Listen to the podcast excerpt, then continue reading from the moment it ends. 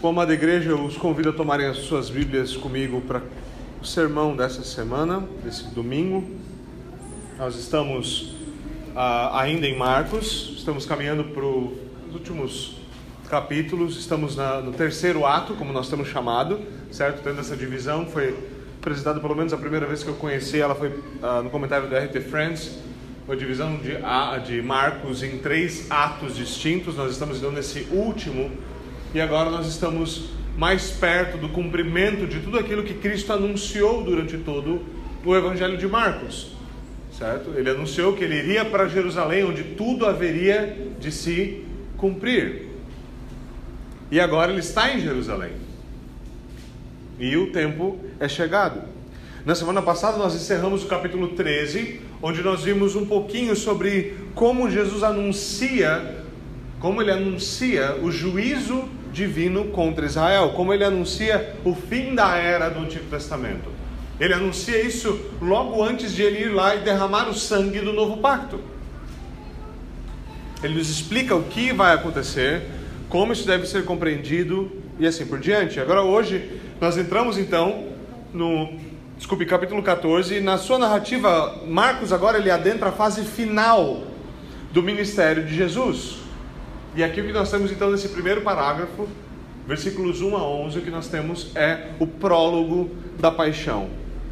Então eu convido vocês a, a mais uma vez, tomem suas Bíblias, Marcos, capítulo de número 14. Nossa leitura hoje se estende do versículo 1 até o versículo de número 11. Eu vou ler, peço atenção de vocês, essa é a palavra de Deus, assim diz o Senhor. Faltavam apenas dois dias para a Páscoa e para a festa dos pães sem fermento. Os chefes dos sacerdotes e os mestres da lei estavam procurando um meio de flagrar Jesus em algum erro e matá-lo. Mas diziam: não durante a festa, para que não haja tumulto entre o povo. Estando Jesus em Betânia, reclinado à mesa na casa de um homem conhecido como Simão, o leproso, aproximou dele certa mulher com um frasco de alabastro contendo um perfume muito caro, feito de nardo puro. Ela quebrou o frasco e derramou o perfume sobre a cabeça de Jesus. Alguns dos presentes começaram a dizer uns aos outros, indignados: Por que esse desperdício de perfume? Ela, ele poderia ser vendido por 300 denários e o dinheiro ser dado aos pobres, e a repreendiam severamente. Deixem-na em paz, disse Jesus. Por que estão perturbando? Ela praticou uma boa ação para comigo, pois os pobres vocês sempre terão com vocês e poderão ajudá-los sempre que o desejarem, mas a mim vocês nem sempre terão. Ela fez o que pôde, derramou perfume em meu corpo antecipadamente preparando-me para o sepultamento.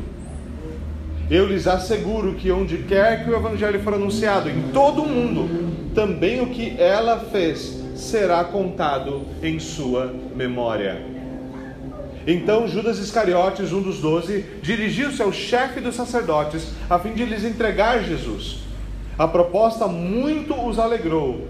Ele prometeram dinheiro. Assim, ele procurava uma oportunidade para entregá-lo. Amém. Senhor, nós te damos graças pela tua palavra, nós preservada, e pedimos que o Senhor nos abra o coração, os ouvidos, a mente para compreender a tua palavra, para sermos beneficiados, fortalecidos e encorajados por ela. Fala conosco, Senhor, age em nós, semeia em nós a boa palavra, prepara o nosso coração para recebê-la. É o que nós te pedimos por Cristo Jesus. Amém e amém. Bom, meus irmãos, vamos lá. Mais uma vez nós estamos no prólogo da paixão. Nós estamos aqui em Marcos 14. E o nosso texto começa então com os dois primeiros versículos falando. É, e, e é legal porque aqui parece uma narrativa bem interessante mesmo, certo? Ele começa a dizer o que está acontecendo em Jerusalém enquanto Jesus ainda está na Betânia, certo? Então ele está fazendo esse paralelo. Mas a primeira coisa que ele nos faz, sendo encerrado o discurso do Monte das Oliveiras, certo? Ele não está mais no Monte das Oliveiras, agora ele está na casa de alguém na cidade de Betânia. É isso que Marcos vai nos falar. Mas ele começa nos dando basicamente o novo cenário. Ele começa basicamente nos dizendo o que está acontecendo na região, que dias eram aqueles, o que estava acontecendo. Isso é um evento histórico e ele quer marcar isso historicamente. A primeira informação, então, é o período. Ele nos diz que eles estavam a dois dias da celebração da Páscoa e da celebração da, da festa dos pães ázimos, dos pães sem fermento. O que era isso? Eles estavam aqui uh, uh, no mês de Nissan, ou Nisan, depende de como você vai pronunciar o mês hebraico, certo? Então, a Páscoa era celebrada no dia 14 e 15. No dia 14 era, um, era sacrificado o cordeiro pascal, no dia 15 era a refeição pascal, certo? E então, os próximos sete dias, na verdade, do dia 15 até o dia 21, o que você tinha era a festa dos pães sem fermento, dos pães ázimos. Então, essas eram duas festas que aconteciam juntas, elas iam de 14 a 21 de Nissan. Marcos começa dizendo: Nós estávamos há dois dias disso. Estava começando a rolar os preparativos. Está dizendo tudo isso estava acontecendo. Isso é algo muito significativo em Israel. Muito significativo. Por quê? Porque os judeus da dispersão, aqueles que não moravam em Israel, não moravam especialmente em Jerusalém, eles iriam peregrinar para Jerusalém para essa festa. Então a cidade estaria cheia. A gente vai ver sinais disso bem, bem notórios nos próximos, eh, nos próximos episódios dessa narrativa. Então, como Jerusalém, obviamente, é uma cidade com limite, na época não era uma cidade gigantesca, muita gente ficava hospedada nas cidades ao redor a região estava cheia de gente. Todo mundo lá, na grande cidade, cidade grande, no centro certo religioso do país para as celebrações. Mas ele não diz apenas isso, ele também descreve o que estava acontecendo com os líderes religiosos. Ele fala: olha, nós estávamos lembrando disso, estava para rolar Páscoa e a festa dos pães ázimos, mas os líderes religiosos não estavam preocupados com a festa. Os líderes religiosos estavam fazendo outra coisa. Sua, sua, intenção inicial é declarada explicitamente quando ele diz: eles procuravam uma forma de prender, de flagrar Jesus, certo? E de matar Jesus. Era isso que os líderes religiosos estavam fazendo. A hipocrisia e a incredulidade da liderança de Israel é gritante. A essa altura, depois de tudo que já aconteceu, de todos os embates, não tem mais nada velado. É guerra aberta. Aberta assim, no texto. A gente consegue ver essa guerra no texto com muita clareza. Esse era um período. E, e, o que é curioso aqui, o que eu gostaria de chamar a atenção de vocês aqui, eu vou fazer menções a isso ao longo, mas eu deixei isso anotado porque eu queria que nós prestássemos atenção nisso. Quando nós estamos falando da celebração da festa da Páscoa e da festa dos pães sem fermento, nós estamos falando da festa que celebra a proteção de Deus sobre os primogênitos de Israel, certo? A Páscoa, é o, termo Páscoa às vezes para a gente é estranho, certo? É um termo estranho, no hebraico ele é pechá, que significa literalmente passar por cima. Porque quando o anjo do juízo veio, ele passava por cima, ele não adentrava a casa dos judeus, ele passava por cima daquelas que estivessem cobertas com o sangue do cordeiro pascal. E desse nome, passar por cima, pechá, nós temos Páscoa, certo? Nós temos Páscoa. Então, ali era celebrada essa proteção de Deus sobre os primogênitos e o juízo contra os primogênitos de, de, do Egito, certo? A festa dos pães sem fermento também é uma festa que comemorava a libertação do povo de Israel do cativeiro. Então, era isso que eles estavam fazendo. É isso que deveria ser feito, essa comemoração. Agora, na narrativa, Israel é quem se comporta, os líderes de Israel é quem se comportam como o antigo Egito. É eles que se voltam como, contra o primogênito de Deus. Eles deveriam estar comemorando a libertação e a preservação dos primogênitos, mas eles se voltam contra o unigênito de Deus para matá-lo. Esse é o plano deles. Eles não estavam celebrando redenção, eles inverteram as coisas completamente. E isso aqui era um problema. Por quê? E o texto deixa claro isso. Mas eles não queriam fazer isso abertamente. Era um problema fazer isso. Eles queriam matá-lo. Eles queriam fazer isso, mas tinha muita gente. E não só tinha muita gente na cidade, não era, eles não estavam pensando no crime perfeito. Eles estavam pensando assim: olha, se tivesse menos gente, a gente podia botar ele numa sacola, arrastar ele por aquela viela escura e ninguém ia ver, mas tá cheio de gente na cidade, aí vai que alguém olha. Não é isso. O ponto é, Jesus havia sido muito bem recebido. Lembra quando ele chegou em Jerusalém, o que nós vimos? Nós vimos a entrada triunfal. O povo aclamando ele, cantando: Bendito é aquele que vem em nome do Senhor, é bendito é o filho de Davi. As ruas cheias recebendo Jesus como um rei. Jesus era popular em todos os embates que ele teve com os fariseus no templo. Os fariseus levaram uma surra de teologia de Jesus, certo? E o povo ficava impressionado, alguns fariseus ficaram impressionados com aquilo. Então havia suporte. Jesus tinha pessoas que gostavam dele. E o texto é explícito nisso, eles temiam o quê? um tumulto, temia que o povo se voltasse contra eles, falando: não, não, não, não, esse cara é legal, vocês forem para cima dele, nós vamos uma porrada, não vamos deixar isso acontecer assim, não. Essa, esse era o medo, era isso que eles não queriam que acontecesse. Então eles falavam: a gente vai ter que fazer isso tudo em privado. E note, nós vamos ver na narrativa, ao longo da narrativa, ele é preso de uma maneira um tanto quanto velada, ele é julgado de maneira velada. Quando é levado, quando ele é levado a Pilatos, que é uma coisa mais pública, ainda assim aquilo não era algo esperado. E há uma, uma mudança significativa na maré àquela altura. Então o seu plano é o que? É pegar Jesus escondido. E qual que era a melhor forma de fazer isso? Por meio de traição. Alguém dizer, ó, Jesus está aqui, você consegue ir lá em tal momento pegar ele. Porque normalmente eles encontravam com Jesus quando ele estava ensinando no meio do povo. E no meio do povo ia ser um problemático, eles não iam conseguir fazer isso. Então traição era a melhor saída.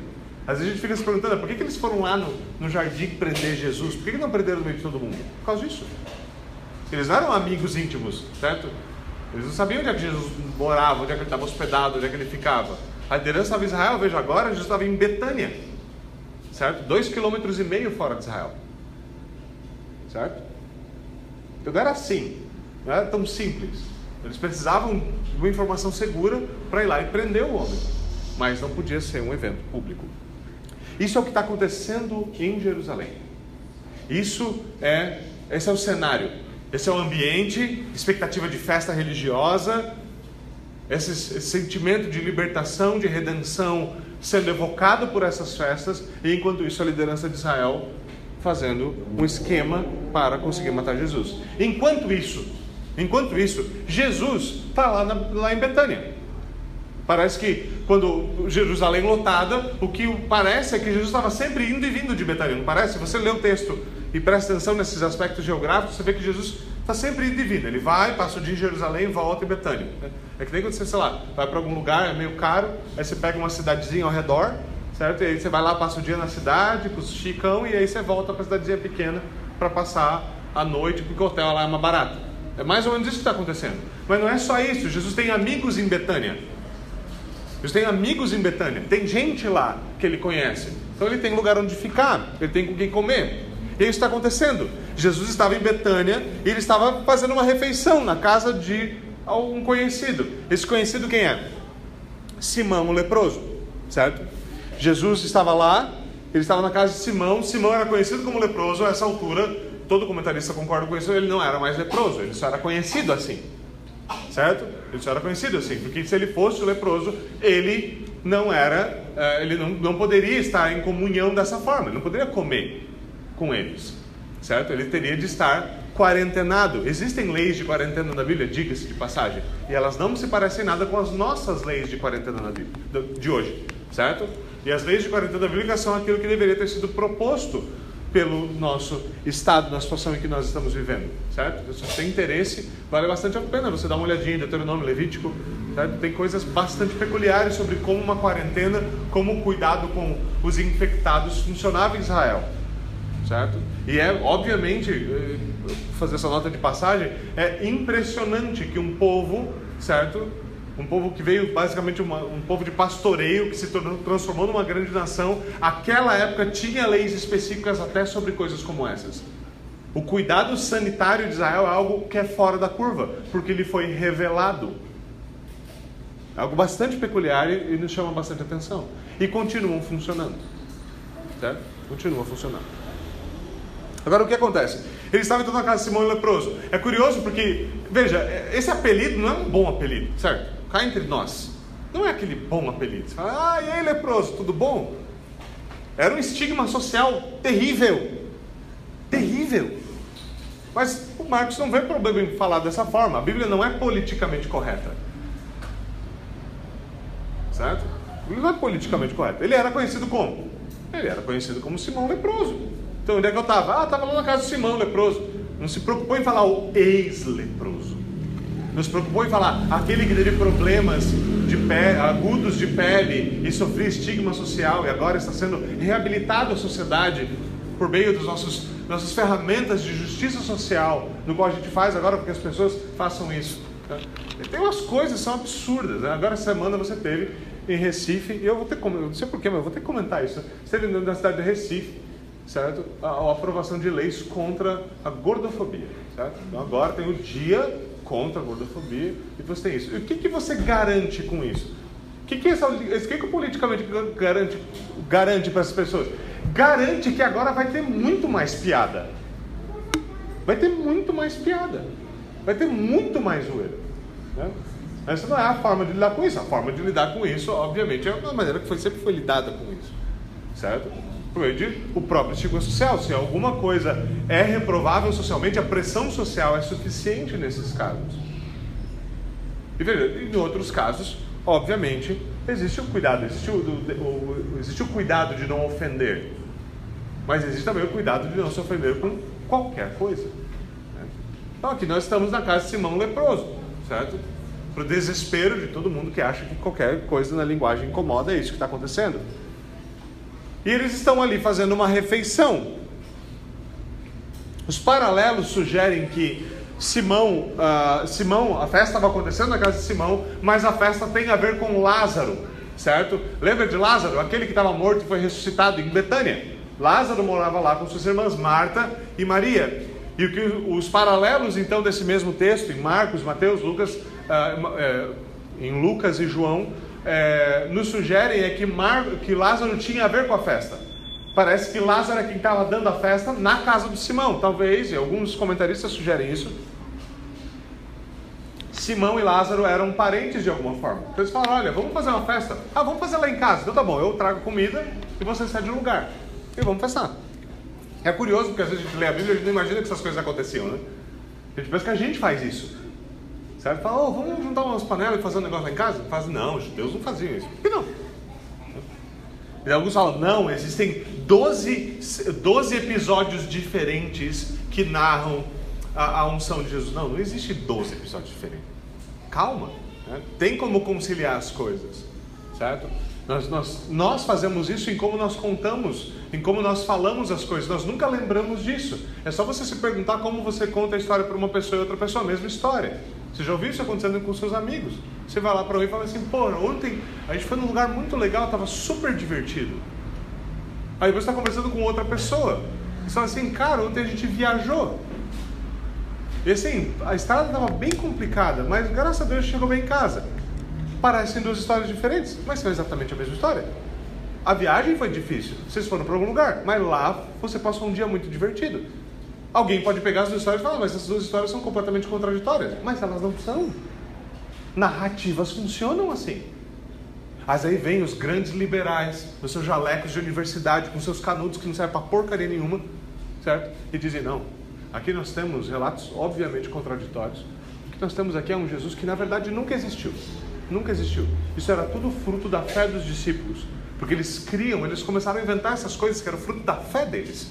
Essa fé é muito admirável, mas esse não é o Jesus histórico. Esse é o Cristo da fé. O Jesus histórico nunca foi essa pessoa. E você fala, cara, como você é ruim de literatura, e que chato que você é. Mas nada pior do que ler as coisas dessa forma. E do ponto de vista técnico, é desnecessário ter essa abordagem. Naturalmente desnecessário. Então os paralelos nos ajudam a colocar mais detalhes. Fala, opa, era uma festa. Era uma festa, o pessoal se reuniu. Jesus estava ali. Vamos lá? Onde era o evento? Na casa de Simão. Agora, Marcos ele interrompe a história da festa. E talvez você está lendo pela primeira vez e fala assim: Poxa, que legal! Jesus ia em festa. Ele não era que nem os crentes chatos de hoje, certo? Fala, não, festa é coisa de pagão, certo? Não, o povo de Deus era acostumado com festa. Era acostumado a festar. As festas eram boas. E o que acontece é que a história dessa festa começa a acontecer e então, de repente, o texto é interrompido. E é uma, é, é uma interrupção extremamente brusca se você realmente para para olhar. Porque começa assim, quando Jesus estava em Betânia, fazendo uma refeição na casa de Simão Leproso, veio uma mulher. Como assim veio uma mulher? Veio uma mulher e trazendo um frasco de alabastro na mão. Você fala, mas isso aqui é uma festa, meu filho. O que, que é isso? Vocês estavam fazendo não estava falando amigo secreto. Eu não acredito que existia amigo secreto naquela época. Tá? Não é proibido, mas não, não imagino que era isso. Não estava nada assim acontecendo. Há uma interrupção no fluxo do texto. Estava ali fazendo uma refeição. E então, uma mulher lá dentro. Muitas pessoas identificam essa mulher hoje. Talvez você já tenha feito isso meio que diretamente. Pensa que essa mulher era Maria Madalena. Tá? E por quê? Porque existiu historicamente pessoas que associaram essa mulher a Maria Madalena, certo? Por causa que um outro relato de uma situação na qual Jesus é ungido e então ele perdoa os pecados de uma mulher pecadora, é normalmente associado à pessoa de Maria Madalena. A primeira pessoa a fazer isso foi um teólogo lá do século IV, chamado Efrem, certo? Ele fez essa conexão e falou, viu, é ela. E muita gente vai nessa e fala, não, é ela mesmo, é ela mesmo. E a gente faz isso, certo? A gente faz isso. A gente, é, algumas interpretações se tornam padronizadas, então a gente pensa em termos daquelas interpretações. Quando a gente vai ler o texto, a gente fala, opa, mas não é isso que o texto está dizendo. Não é isso que o texto diz. Certo? Contudo, quando nós vamos para o paralelo em João 12, o texto nos diz que é Maria, a irmã de Lázaro, quem está trazendo o frasco de alabastro. Certo? Então, essa era uma mulher conhecida de Jesus. Possivelmente conhecida daquelas pessoas. Ela, ela, era a família dela que possivelmente estava dando a festa. No mínimo, era o irmão dela que estava bancando a coisa. Maria, a irmã de, de Marta, interrompe a festa. De novo, essa não é uma mulher desconhecida, mas a atitude dela é notoriamente inesperada. O texto, com, o texto comunica isso. Veio uma mulher. É como se ela tivesse. E a palavra, alguns sugerem até que não poderia ser ela, por quê? Porque a palavra veio, ela veio do nada, parece que ela não tinha sido nem convidada para a festa. E ela aparece ali do nada. Então, a, eu não acredito que a ideia seja essa. Eu acredito que a ideia do, do, do termo que está que tá sendo usado aqui é essa ideia de interrupção. Ela interrompeu uma coisa. Não era normal o que vai acontecer acontecer. O que ela faz é obviamente inesperado. O texto nos diz que ela traz então consigo um, um frasco de alabastro. É engraçado você pensar nesse texto que você vê as pessoas falando de como a mulher derramou alabastro em Jesus. Certo? As pessoas acreditam que alabastro é o produto. Certo? Você mostra como a nossa capacidade de leitura tem caído assim, de uma maneira assustadora. Tá? O que, que era um frasco de alabastro? O frasco era feito de alabastro. Certo? alabastro era uma cerâmica. Algumas pessoas dizem que ela era aquele tipo de alabastro que ainda nós temos hoje, que é branco, translúcido. Outros dizem que ele é misturado com alguma coisinha ali e ele ficava marrom. Eu não sei. O que eu sei é que os frascos de alabastros eram, uh, eram potes que eram especificamente usados para, tra transportar perfumes. Como funcionava perfume na época? Eram extratos de óleos, certo? Óleo, tá? Não óleo, óleos, óleos, certo? Então você tem óleos. Então vou ficar bem claro, certo? Então, o que acontece? Você tinha perfumes feitos dessa forma, eles eram óleos, óleos aromáticos e você poderia usar eles para perfumar como perfume. Então, naturalmente havia um frasco, era um frasco de perfume. E é isso que ela está trazendo. Essa mulher chega com um frasco de perfume. Não sabe quão grande, não diz. Existiam frascos pequenos, existiam frascos grandes. A minha sugestão é que é grande. Por quê? Porque o texto e os paralelos sugerem que Jesus ficou encharcado da coisa. Que tinha bastante, que foi derramado em abundância. E o valor alto também indica isso. Que não era um pouquinho de perfume, era bastante. Era bastante de um perfume caro. O que é importante aqui é Marcos faz questão de usar adjetivos para dizer quão valioso aquilo era. Esse negócio aqui era algo significativo. Isso é difícil para a gente, quando a gente lê 300 denários, a gente não sabe exatamente o que isso significa, certo? Fala, o que é 300 denários? É difícil colocar nos nossos números. Existem tentativas de comunicar isso, mas é muito difícil, certo? Assim como é difícil, por exemplo, dizer para você hoje que a intervenção do Estado na nossa moeda, porque nossa moeda é uma moeda fiduciária, já fez com que o, dó, que o real, desde 94, certo? Quando saiu, uma nota de 100 reais valia quanto? 100 reais. Hoje, se você. E era equivalente a dólar, exatamente. Você tinha quase que tinha uma paridade, pelo menos por um tempo a gente teve. Dá para acreditar nisso?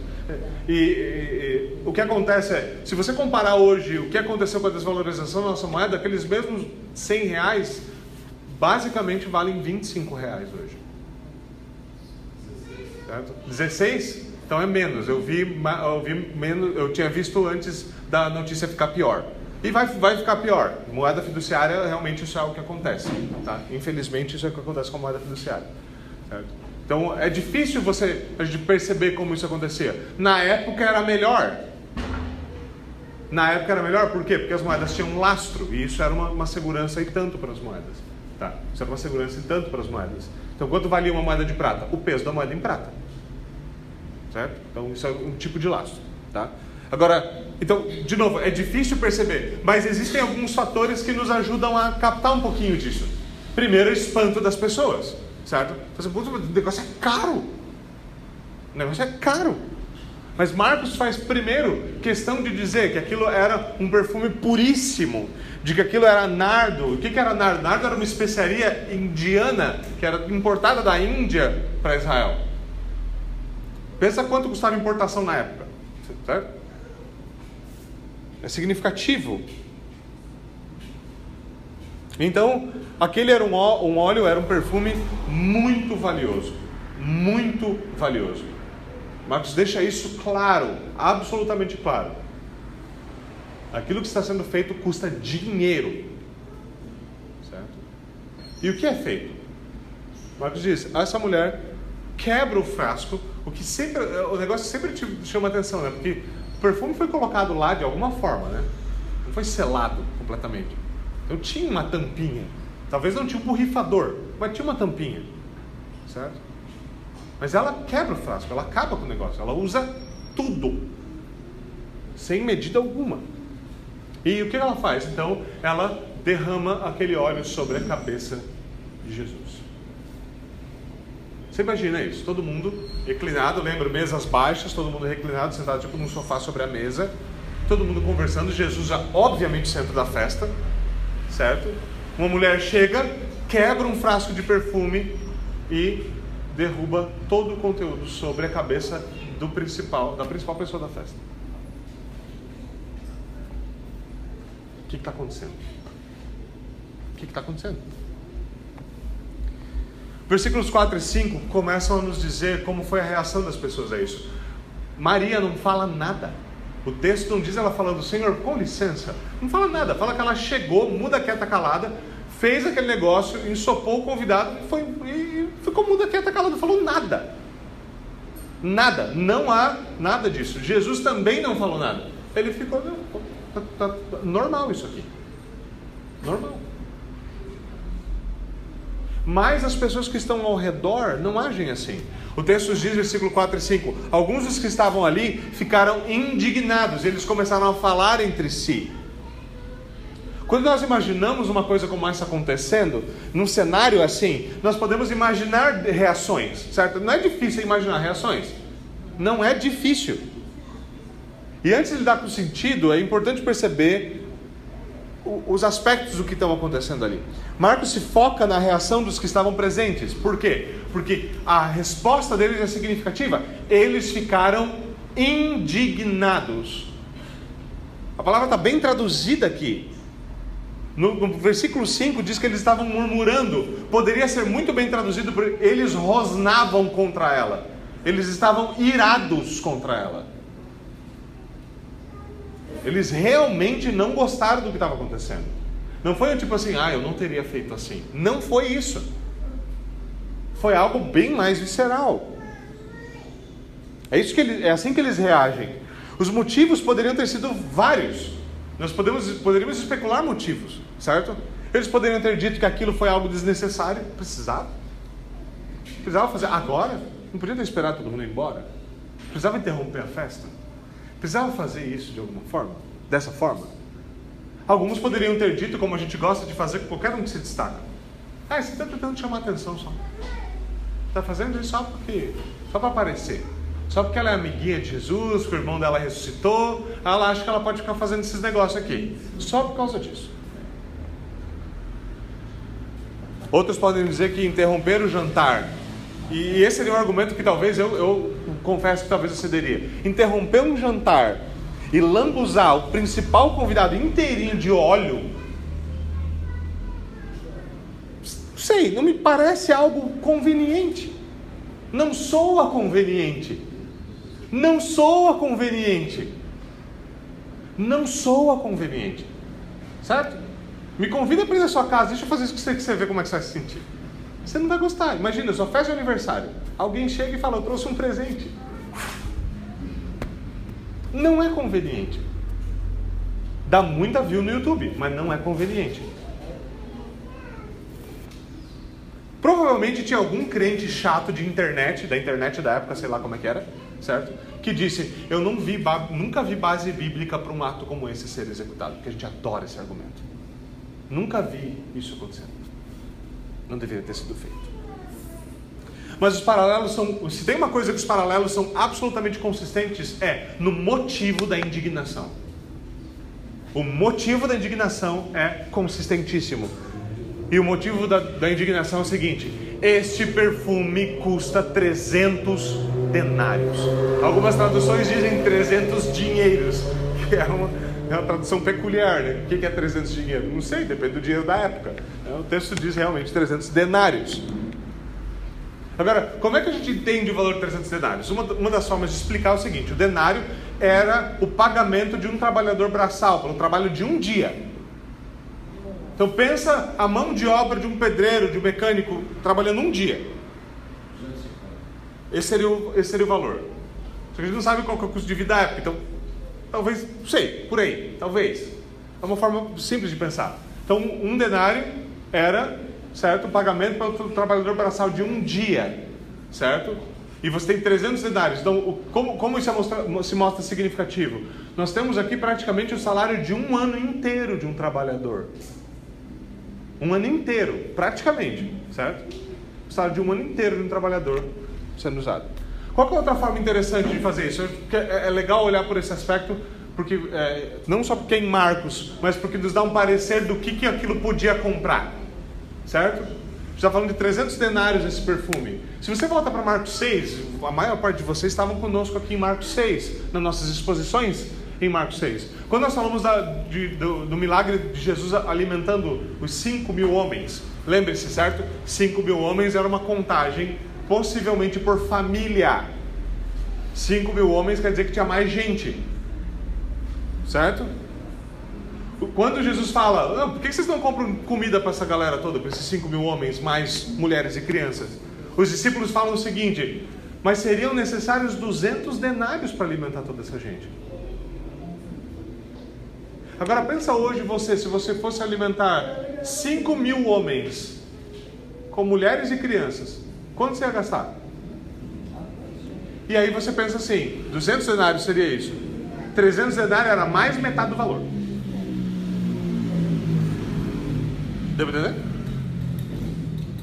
Esse é o valor que está sendo disposto ali. É dinheiro. É dinheiro. É uma quantidade significativa de dinheiro. Agora, é possível que a família de Lázaro fosse muito rica, ou ainda que o perfume fosse uma herança recebida. A verdade é que o texto não nos diz como Maria conseguiu o perfume, de onde ele veio, mas é o valor do perfume que desperta a indignação daquelas pessoas. Eles começam a reclamar, e do que eles estão reclamando? Eles estão reclamando de desperdício, o que sugere que foi, tinha, foi usado bastante. O texto diz que foi usado, foi usado tudo, certo? Afinal de contas, o frasco estava quebrado. Precisava mesmo ter usado tudo? Precisava mesmo quebrar o frasco? João 2 deixa claro, e, e, e os textos paralelos ajudam a lançar luz sobre isso. Marcos diz: houve uma indignação meio que generalizada. João 12 nos diz que houve uma pessoa que foi porta-voz dos discípulos em reclamar daquilo. E quem foi esse porta-voz? Desta vez não foi Pedro, desta vez foi Judas. O texto diz que Judas é quem levanta. Marcos fala, eles estavam falando entre si, que, que absurdo. Que, viu o tamanho, você viu a quantidade de dinheiro que tinha ali? Aí podia ter feito uma coisa muito melhor. Mas é Judas quem toma a frente e fala assim: Isso aí poderia ter sido dado para os pobres. E o que esse texto nos ensina? Ele nos ensina que os pobres continuam sendo um dos melhores meios para bandido ganhar dinheiro. Diga-se de passagem, nosso governo. Certo? Em nome dos pobres, você pode roubar muita gente. E o texto diz, João nos diz que essa é a intenção de Judas. Judas falou isso não porque ele realmente se preocupava com os pobres. Judas falou isso porque ele é quem cuidava da bolsa com os valores do ministério. Ele que cuidava do gasofilácio, ele que cuidava né, da urna, ele que cuidava da conta da igreja. Então ele sabia que se entrasse aqueles 300 denários, ele ia poder pegar uma boa fatia e ninguém ia perceber, era muito dinheiro. Tinha controle nenhum, não tinha transparência nenhuma. Todo mundo confia em Judas. Jesus chamou ele. Ele não vai fazer um absurdo.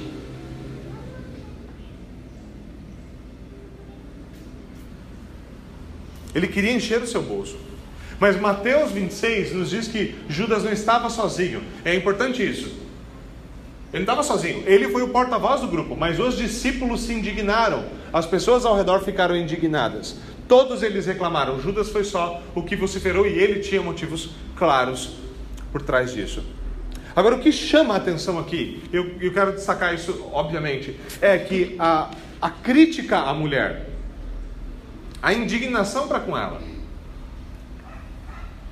as reclamações contra ela.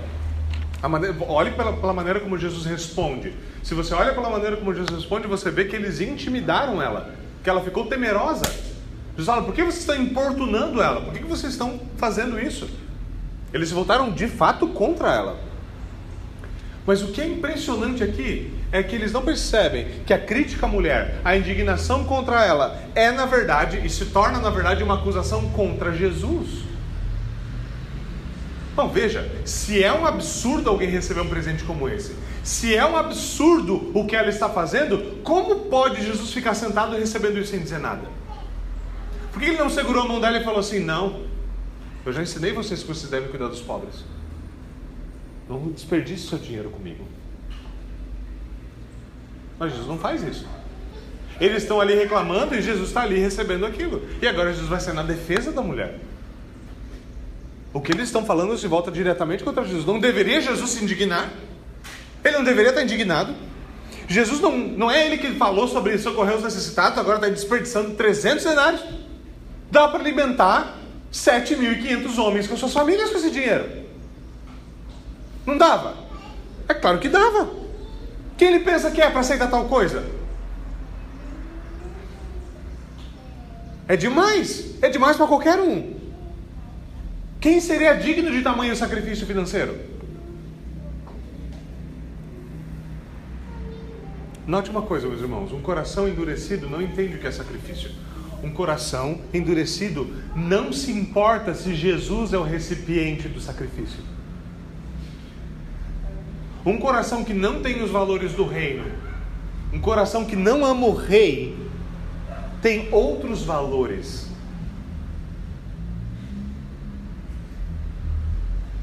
a conta para ele não fecha. Se você valoriza o perfume mais do que valoriza, você valoriza Jesus, você nunca vai derramar o perfume aos pés de Jesus. Nunca. Porque isso é economia. Economia é basicamente análise das trocas no mercado. Se você valoriza mais pão do que uma moeda, do que uma nota de cinco reais, você entrega a nota de cinco reais e pega o pão. E os nossos valores revelam quem nós somos. Como alguém já disse, não há nada mais difícil santificar na vida de um homem do que sua carteira. O problema não está na carteira, o problema está no, no coração, nos valores. Filantropia cega não conserta valores. Você pode ter tomado a ideia, não, ajudar os pobres, ajudar os pobres, ajudar os pobres. Mas filantropia cega não ajuda você a entender o que tem verdadeiro valor. Não ajuda. não ajuda. Jesus então responde. Jesus vê ele se voltando contra ela, uma situação de ira, de opressão, e Jesus se volta para eles e diz então: Deixem essa mulher em paz. Por que vocês estão incomodando ela? Por que vocês estão importunando ela? Por que estão fazendo isso? E então é curioso, porque você imagina, quando eles dizem esse dinheiro poderia ter sido dado para os pobres, o que, que eles estavam fazendo? Fazendo o que a gente adora fazer, certo? Que é falar assim, ah, eu usaria, faria muito bem com esse dinheiro. Ah, porque eu faria boas obras. A gente adora esse papo. Se eu ganhasse na Mega Sena, eu faria boas obras. Eu ia viver com um pouquinho. eu ia fazer um monte de coisa. Fazer um monte de coisa. É muito legal. É legal porque a gente, não, a gente consegue ser trouxa o suficiente para não ouvir a barganha na nossa voz. Dizer assim, Senhor, se o Senhor me fizer uma pessoa muito rica, aí eu vou começar a valorizar o Senhor. Porque a gente não gosta da ideia do seja fiel no pouco e eu te colocarei. Então, com fidelidade sobre o muito. Não gosta disso. Gente não gosta de obediência. A gente gosta de benefício. Eles queriam, eles estavam dizendo o quê? Nós se eu estivesse em posse disso, eu faria uma boa obra. Jesus olha para eles e fala: O que vocês estão reclamando? Ela fez uma boa obra. É isso que Jesus responde. Pode ler o texto. Ela praticou uma boa obra. Só que ela praticou uma boa obra para comigo. E aí? É muito curioso isso. Porque os pobres, e essa é uma frase obviamente muito controversa de Jesus, sabe? Os pobres sempre estarão com vocês. Né? Esse é o Jesus que alguns chamam de socialista. Ficou difícil, né? Ficou difícil. Jesus parece os líderes socialistas, né? Que adoram que os outros vivem em pobreza. Né? Sempre o socialismo para os outros é uma maravilha. Mas não é essa a realidade. Obviamente, Jesus não está sendo aqui asqueroso com aqueles que estão em dificuldade financeira ou coisas como essa, ou em necessidades fundamentais, padecem das necessidades fundamentais. O que Jesus está dizendo é como valores funcionam, como esse cálculo fecha. Por que isso é legítimo? Vocês, vocês sempre vão poder fazer o bem aos pobres. Eles estão sempre com vocês. Eu não vou estar sempre com vocês. E quando vocês quiserem, façam-lhes o bem, mas a mim vocês nem sempre terão. Lembre-se, nós estamos a dois dias da Páscoa. Jesus é o Cordeiro Pascal. Jesus estava prestes a morrer, prestes a ser entregue. E o que é incrível sobre isso? Ele tinha falado que isso ia acontecer. Eles deveriam saber. Ele fala, gente, eu não vou estar sempre com vocês. Eu já falei que eu não vou estar sempre com vocês. Eu não falei que a gente ia vir para Jerusalém, onde tudo haveria de se cumprir. Nós estamos em Jerusalém, nos arredores. Maria está ali intimidada. Jesus sai nessa, na sua defesa. O que é curioso sobre essa, essa interação? Isso parece um evento lá do segundo ato. Lembra que do segundo ato, que era o caminho de, certo, da, da, da Galileia para Jerusalém, Jesus estava ensinando para os discípulos os valores do reino. Lembra? Nós vimos várias vezes Jesus ensinando eles. Jesus expunha uma situação, eles falavam um monte de besteira, eles falavam: vocês não têm os valores do reino, não é assim que funciona no reino. E esse episódio parece muito com isso. Os valores do reino são apresentados e a falta de entendimento dos discípulos se torna gritante, ela é evidente. E o que parece para eles mero desperdício, algo, um ultraje, é na verdade algo que Jesus diz: Isso aqui vai ser lembrado por toda a eternidade, tamanha honra dessa mulher. Mas achei que era ruim. O que, que, que deu? Como Jesus? A diferença nos valores. Jesus diz: vocês sempre vão ter os pobres. Veja, socorrer os pobres é algo ordenado na Escritura. Você ajudar as pessoas em necessidade é algo ordenado na Escritura. A diaconia foi um ministério estabelecido por Deus na Escritura. Isso não quer dizer que a igreja deve se tornar uma ONG. É simples assim. Isso é um aspecto importante? É claro que é. Nós devemos fazer isso? Na minha opinião, nós fazemos pouco. Nós devemos fazer muito mais. Mas não é isso que define o caráter da igreja. Não é essa a função da igreja. Isso é algo que nós fazemos. Isso é parte da vida eclesiástica, parte da vida cristã. Mas se a igreja se torna uma ONG, ela perde o seu foco verdadeiro, ela perde o seu objetivo, ela perde a sua missão. E o ministério está distorcido.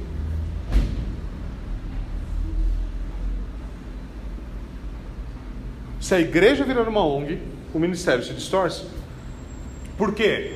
Porque a igreja deve entesourar em primeiro lugar Jesus Cristo. E se Cristo não for entesourado em primeiro lugar, se ele não for a coisa mais valiosa na igreja, então todos os outros valores vão ser bagunçados.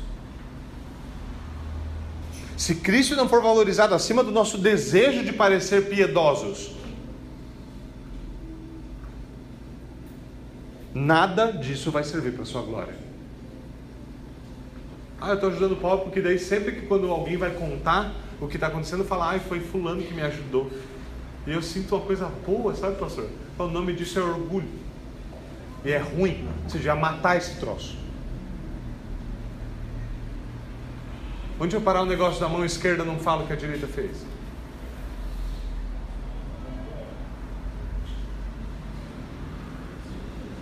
Nós gostamos de parecer piedosos às custas das coisas. Isso é terrível. Isso é o que os fariseus fazem. Isso é o que os líderes de Israel, que estão tramando matar Jesus, mas querem fazer velado, sabe? Que pega mal. A gente não vai parecer piedoso gente atacar Jesus publicamente. Então vamos fazer por, por algum outro meio. Jesus fala: ela fez o que ela pôde, e ela ungiu o meu corpo ela ungiu meu corpo antecipadamente para a sepultura. Esse, essa, essa afirmação é significativa porque essa unção aqui tem a ver com sepultura. Algumas pessoas falam que isso aqui é Jesus sendo, coroado, é, sendo ungido como os reis que eram coroados, como os profetas que eram ungidos, como os sacerdotes que recebiam óleo sobre sua cabeça. De fato, veja, de novo, isso poderia, isso é verdade, isso é verdade, porque Jesus é nosso rei, profeta e sumo sacerdote. Isso é verdade. O problema é o velho problema do sermão certo no texto errado. Certo? Sabe? E acontece muito isso. Sermão certo no texto errado. Certo? Sermão certo no texto errado. Então, o que Jesus está dizendo é que e é curioso, teólogos discordam sobre isso, se a, se a Maria ela sabia ou não sabia o que ela estava fazendo. Eu gosto de imaginar que ela sabia. Gosto mesmo, sinceramente. Que ela fez aquilo com um propósito muito objetivo. Que ela estava ligada no que estava acontecendo. Sabe o que ela sabia que os discípulos não sabiam? Não é bem que ela sabia que eles não sabiam. É que ela acreditou quando Jesus falou. Ela acreditou. Quando ela ouviu Jesus falando, ela acreditou. Isso é isso. E ela tem essa história. Lembra quando o irmão dela morre? O que ela fala? Se o Senhor tivesse aqui, não teria acontecido. Não teria. Se o Senhor tivesse aqui, eu sei. Porque eu, eu creio no Senhor. Eu creio. Se o Senhor estivesse aqui, não teria acontecido. Essa mesma mulher ouviu Jesus falando o seguinte: eu estou indo para Jerusalém, onde o filho do homem vai ser entregue na mão da liderança de Israel. Ele vai ser, ele vai sofrer na mão dos homens. Ele vai ser condenado e ele vai ser morto. Mas ao terceiro dia ele ressuscitará. Que, que ela fez então? Jesus veio para Jerusalém. É a época da Páscoa. Está na hora de preparar o cordeiro porque o cordeiro pascal tem que ser sacrificado. Se ele vai ser entregue na mão dos homens, traído, porque o entregue, sempre Jesus fala, eu serei entregue na mão dos homens, esse entregar no grego, ele vai ser traído para ser entregue, tá? Então, fala, eu vou ser entregue e vou ser condenado e vou ser morto, vou sofrer e vou ser morto. Você não teria tempo para embalsamar o corpo e prepará-lo para o sepultamento. A diferença é ela acreditou. Jesus falou, eu vou morrer. Ela falou, então eu vou preparar o Senhor para o seu sepultamento. Que não vai dar tempo. Isso vai acontecer. Por isso que eu, eu gostei de, eu gostei de, gosto de pensar nesse texto como o prólogo da paixão. Por quê? Porque todo o cenário, toda a realidade do que vai acontecer na paixão de Cristo está aqui. Certo? Você vê, enquanto isso em Jerusalém, eles conversando, como é que a gente vai dar um jeito aqui? E aí Jesus sendo preparado para a sua morte. Os discípulos ainda não entendem nada. E Judas falando, bom, já que eu não vou poder ficar com o dinheiro do óleo, eu vou vender o ungido para ficar com algum dinheiro.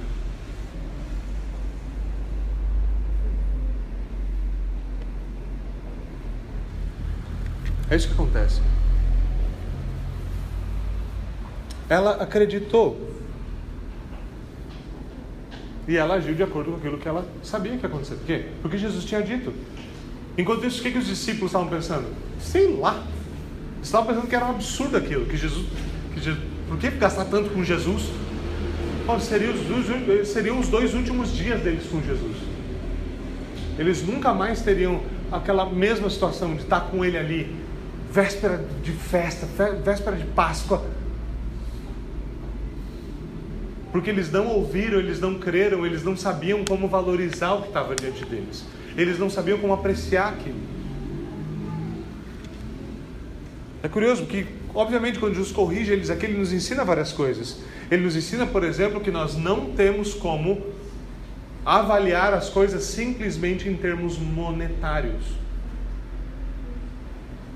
Não é só quanto dinheiro entra no bolso.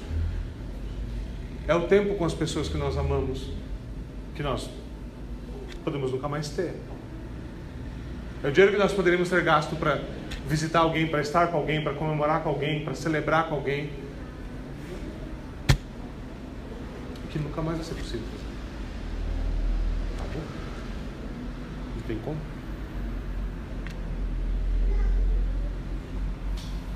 Jamais devemos imaginar que apenas ter dinheiro, reter aquilo é um sinal de bênção. E devemos despertar para o fato de que ficar olhando para o dinheiro com esses olhos de olhar para o dinheiro como os, os, os discípulos estão olhando para o dinheiro aqui nessa passagem, é inveja e cobiça. Meu irmão, sempre que você olha para a oferta de alguém, você vê lá né, o envelopinho gordo, sempre que você olha para o carro de alguém, você olha para não sei o que de alguém, e você acha que você está sendo lesado porque você não tem, você é só um invejoso. E você deve confessar isso como é: é inveja. Se você olha e fala, meu, não sei para que ter isso, não sei por que isso, eu não sei, isso é só inveja.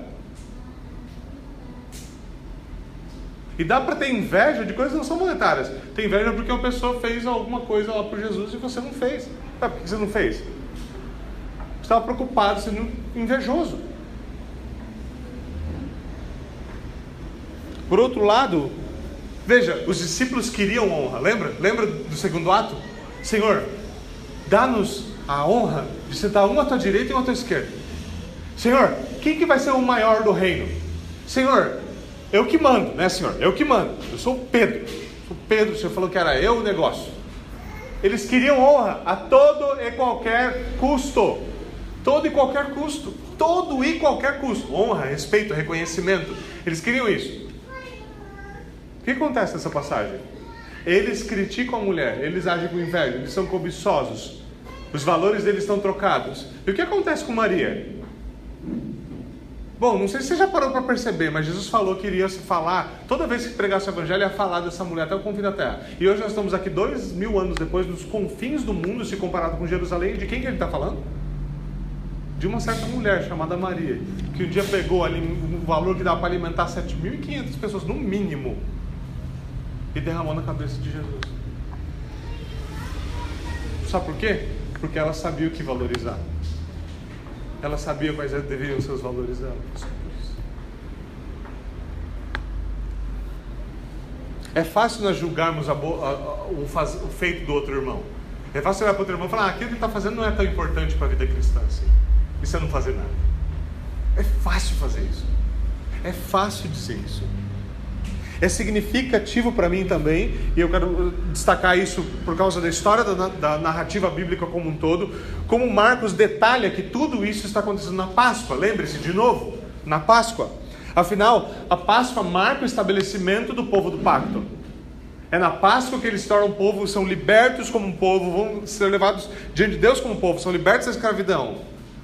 Agora, o que Jesus tá, vai nos ensinar, o que vai acontecer a partir daqui, esse, a partir desse prólogo, o que vai acontecer é uma nova Páscoa, um novo Cordeiro, o Cordeiro de Deus que remove definitivamente os pecados.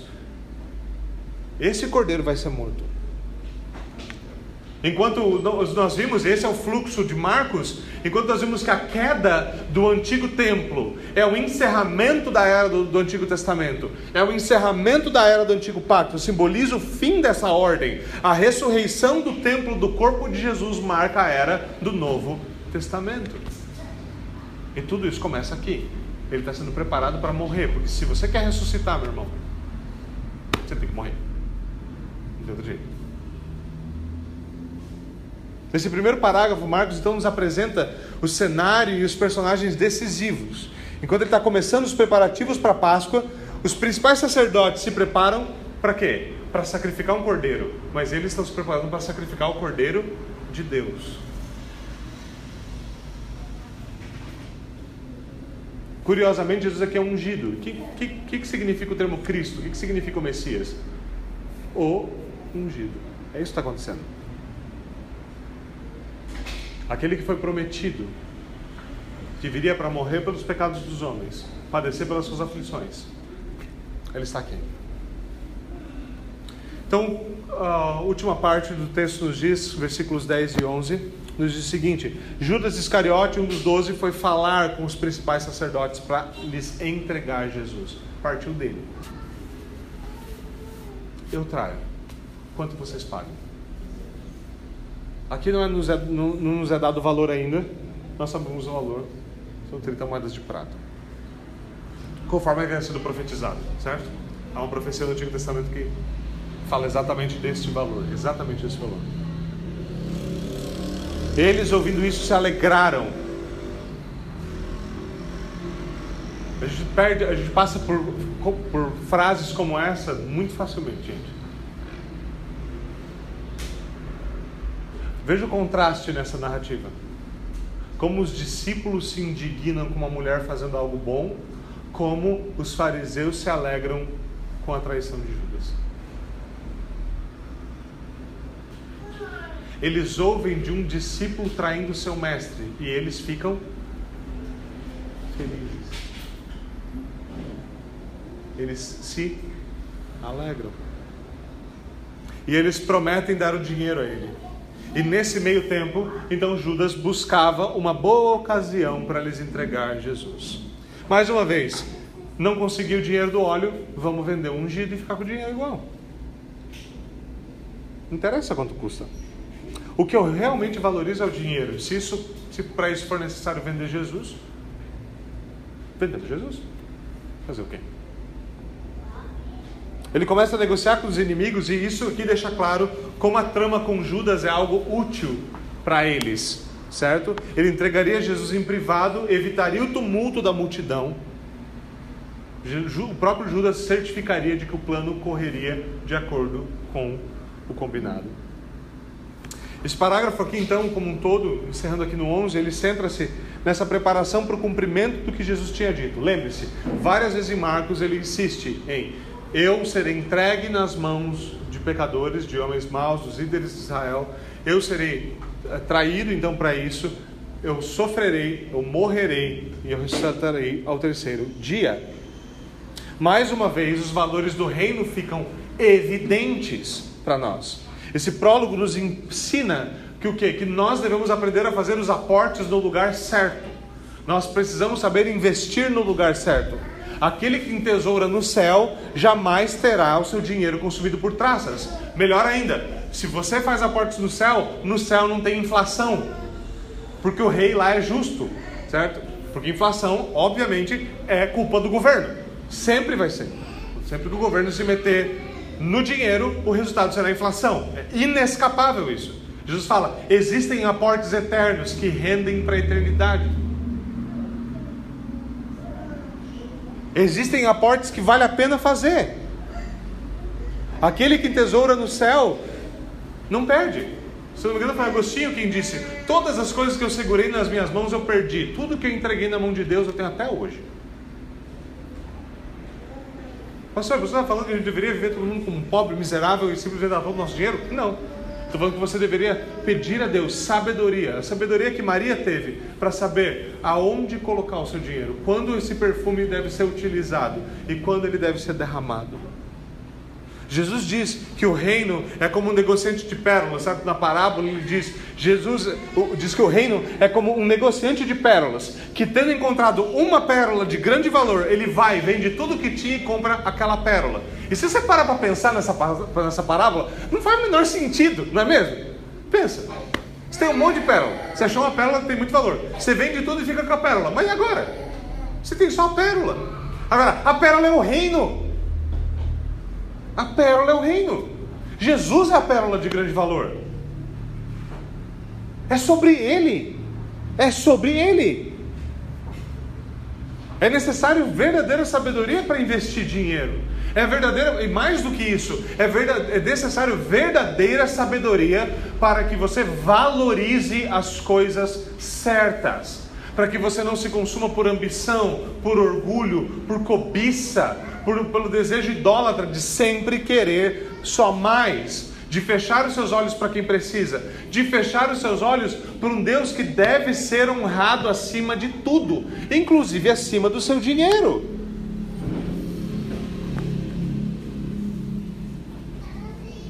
Muitas pessoas olham para a ideia de honrar missões, honrar projetos cristãos, honrar ensino cristão, honrar ministros do evangelho, honrar igrejas, isso tudo é absurdo, tudo deve ser, todo mundo deve ver como pobre. Curiosamente, eu conheci muita gente assim: o pastor deve ser franciscano.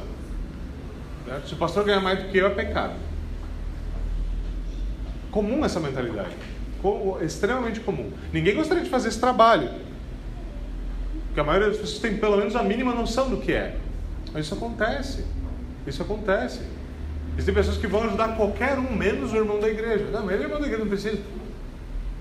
Existem pessoas que podem, que podem estar vendo da maneira que for. Se a família do, de um diácono da igreja, de um presbítero estiver passando necessidade, eles nunca, eles nunca fizeram essa pergunta na vida. Uma pesquisa recente mostra que a maioria dos pastores nunca ouviu a pergunta: vocês estão precisando de alguma coisa? Não é curioso?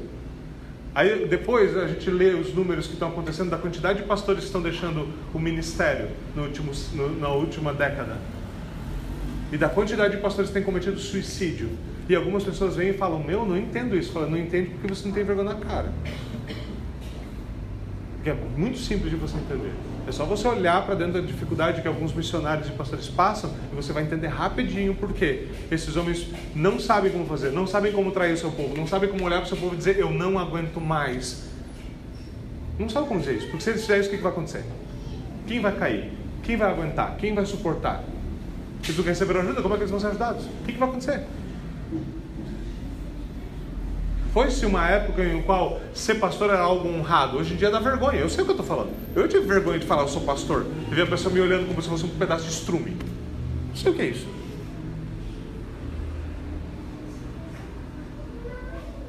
É sério. Agora, obviamente estou falando sobre mim, estou falando sobre o quê? Sobre como nós valorizamos essas coisas. Como nós valorizamos o que Deus nos deu. Olhe para a nossa realidade, com toda sinceridade, para a igreja que nós temos. Por mais que nós tenhamos fraquezas, por mais que nós tenhamos tropeços, por mais que o ministro não seja lá grandes coisas, sejamos honestos. O que nós temos aqui é, infelizmente, uma coisa que poucas pessoas podem. Quantas pessoas estão procurando por igreja? Se eu, se eu fosse fazer a conta de quantos e-mails eu recebo de pessoas procurando por igreja, eu estou falando que você tem que me valorizar, estou falando que tem que valorizar o que Deus tem dado, tem que valorizar o reino, a oportunidade que nós temos tido. Se mais nada, o que eu estou dizendo é: nós temos de aprender a rever os nossos valores. Porque veja, meus irmãos, tem uma frase do Thomas Watson que tem uma frase do Thomas Watson que me balança, é a seguinte: Sabe qual é o problema? Judas ouviu todos os sermões de Jesus Cristo. todos. Todos os sermões. Todos. O próprio Jesus contando.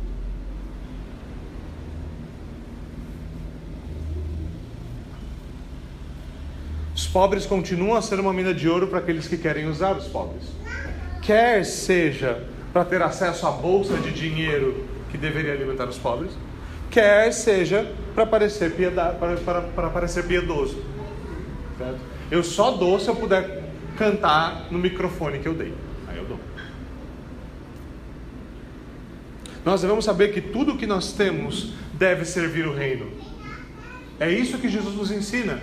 Buscai em primeiro lugar o reino dos céus e a sua justiça, e as demais coisas vos serão acrescentadas. Nós devemos ter esse valor. Isso quer dizer que dinheiro, que deveria haver um tipo de comunismo na igreja? Óbvio que não. Certo? Não, a distribuição de riqueza é desigual, sempre vai ser. Uma das leis da economia, um, cara que formulou uma das leis curiosas da economia, diz que sempre foi assim e as pesquisas continuam dizendo que é isso. 20% da população detém 80% da riqueza. Isso acontece. E aí? De novo, nós não podemos avaliar e colocar valor nas coisas pensando apenas em números, pensando apenas em nota, pensando apenas em quais números aparecem no extrato do seu, no seu extrato bancário.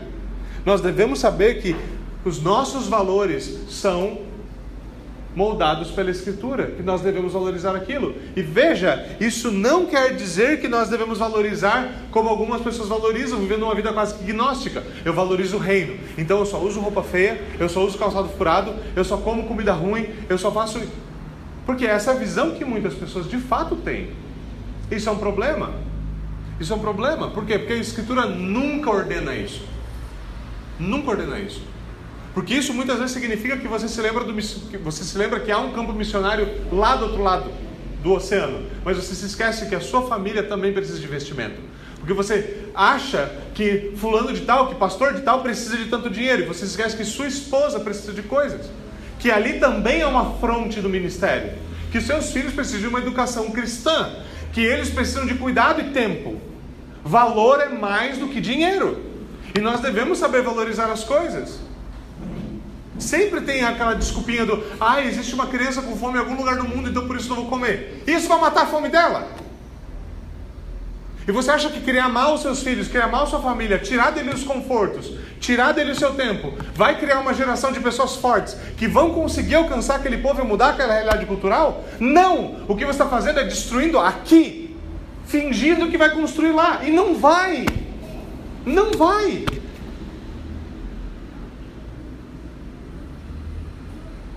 Viver que nem mendigo nunca salvou ninguém. Não adianta. Ah, eu não vou nunca mais tomar uma taça de vinho porque esse dinheiro poderia. Não é, não é assim. Jesus demonstra que não é assim. Há espaço para isso, nós devemos fazer isso. E nós devemos também ter, porque há uma coisa que é eliminada quando nós vivemos assim. E essa coisa é importante, é a gratidão. Se você tem trabalhado, se, se você está sendo fiel a Deus e o Senhor está te recompensando por isso e está honrando você, e você não desfruta de nada, é impossível você realmente falar: Senhor, obrigado, porque eu estou desfrutando dessas coisas e estou gostando disso. Isso é uma parte fundamental. Jesus desfrutou daquelas oportunidades que, que, que Deus deu a ele quando ele estava aqui na terra. Paulo faz o mesmo, fala, eu sei que é viver na fartura, você quer viver na natureza também, é difícil. Mas eu aprendi a viver com contentamento em qualquer situação, sabendo dar glórias a Deus por uma boa garrafa de vinho e sabendo tomar água quente, água da temperatura ambiente. Talvez você goste, eu não gosto. Jesus nos ensina o valor das coisas. Ele nos ensina o valor do tempo. Aqueles eram os últimos dias com Jesus. Nós vamos valorizar o, valor, o, valorizar a família os amigos. Não adianta nós investirmos de novo em quem está longe e esquecer de quem está perto. Nós devemos valorizar o valor do que é temporal, valorizar o que é passageiro. Porque a gente fala o quê, né? olha, a gente tem eternidade pela frente, então a gente tem que viver só para a eternidade. Sim, você deve ter os seus olhos na eternidade, você deve saber que para lá é o fim, você deve saber que o que acontece aqui conta lá.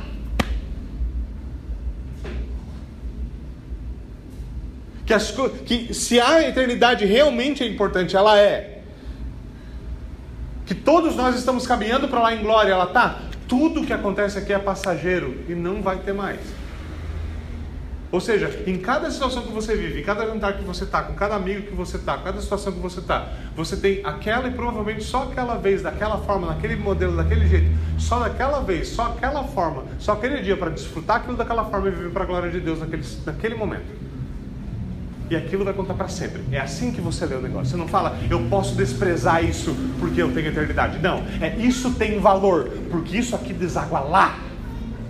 Porque lá, se eu vivi para a glória de Deus aqui, nesse momento, gente estourou o bom companheiro, gente comeu o bom camarão e deu graças, e no outro dia tinha só pão com ovo, e a gente deu graça de novo. Lá, lá, um dia, sobre os montes de Sião, a gente vai estar sentado lembrando disso lembrando que teve um dia de fartura, como foi bom, e teve um dia de dureza, e foi bom, e Deus deu, e Deus tirou, e Deus é louvado em tudo isso.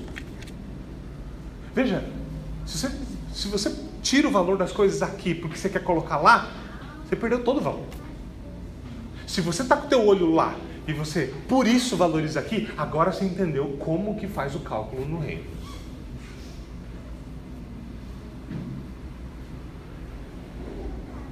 Nós devemos considerar que nem todo valor pode ser computado em números. O investimento de Maria, se ela tivesse feito em qualquer coisa que fosse, nunca compraria para ela a honra que ela recebe até hoje. Nunca. Nunca. Nunca. Então, meus irmãos, finalizando, quer você esteja sacrificando algo, quer você esteja desfrutando de algo, Quer você fosse Marta, vamos supor que Marta também tinha um frasquinho que ela ganhou da avó dela, e Marta não fez aquilo. A Marta ia falar: oh, nas ocasiões especiais que eu tiver, eu vou usar esse perfume para a glória de Deus. Isso é totalmente plausível e possível.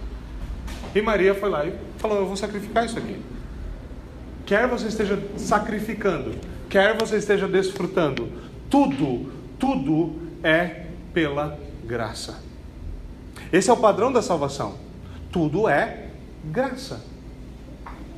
Porque estávamos mortos, Jesus caminhou para a morte. Logo, tudo é imerecido. Tudo é imerecido. Porque ele ressuscitou, nós temos verdadeira vida e vida em abundância. E somente pela fé nós podemos compreender o preço que ele pagou. Pedro diz o quê? Não foi com ouro, prata e pedras preciosas que ele pagou, mas com o precioso sangue do Filho de Deus. E somente pela fé nós podemos viver como sacrifícios de gratidão, quer sacrificando, quer desfrutando das coisas. Porque tudo o que nós temos, tudo o que nós temos, são ferramentas que devem ser usadas para a glória de Deus. E uma das formas que nós temos de usar essas ferramentas é como? Desfrutando daquilo que Deus deu, fazendo com que aquilo também transborde sobre outras pessoas. Esse é o chamado do reino. O reino que Jesus está vindo implantar agora, dando a sua vida. Agora ele já está embalsamado a dois quilômetros e meio de Jerusalém. Ele está pronto para ser entregue. Toda a trama já está pronta e, se o Senhor permitir, nós continuaremos no próximo domingo com mais, mais um episódio da Paixão. Vamos até o Senhor em oração.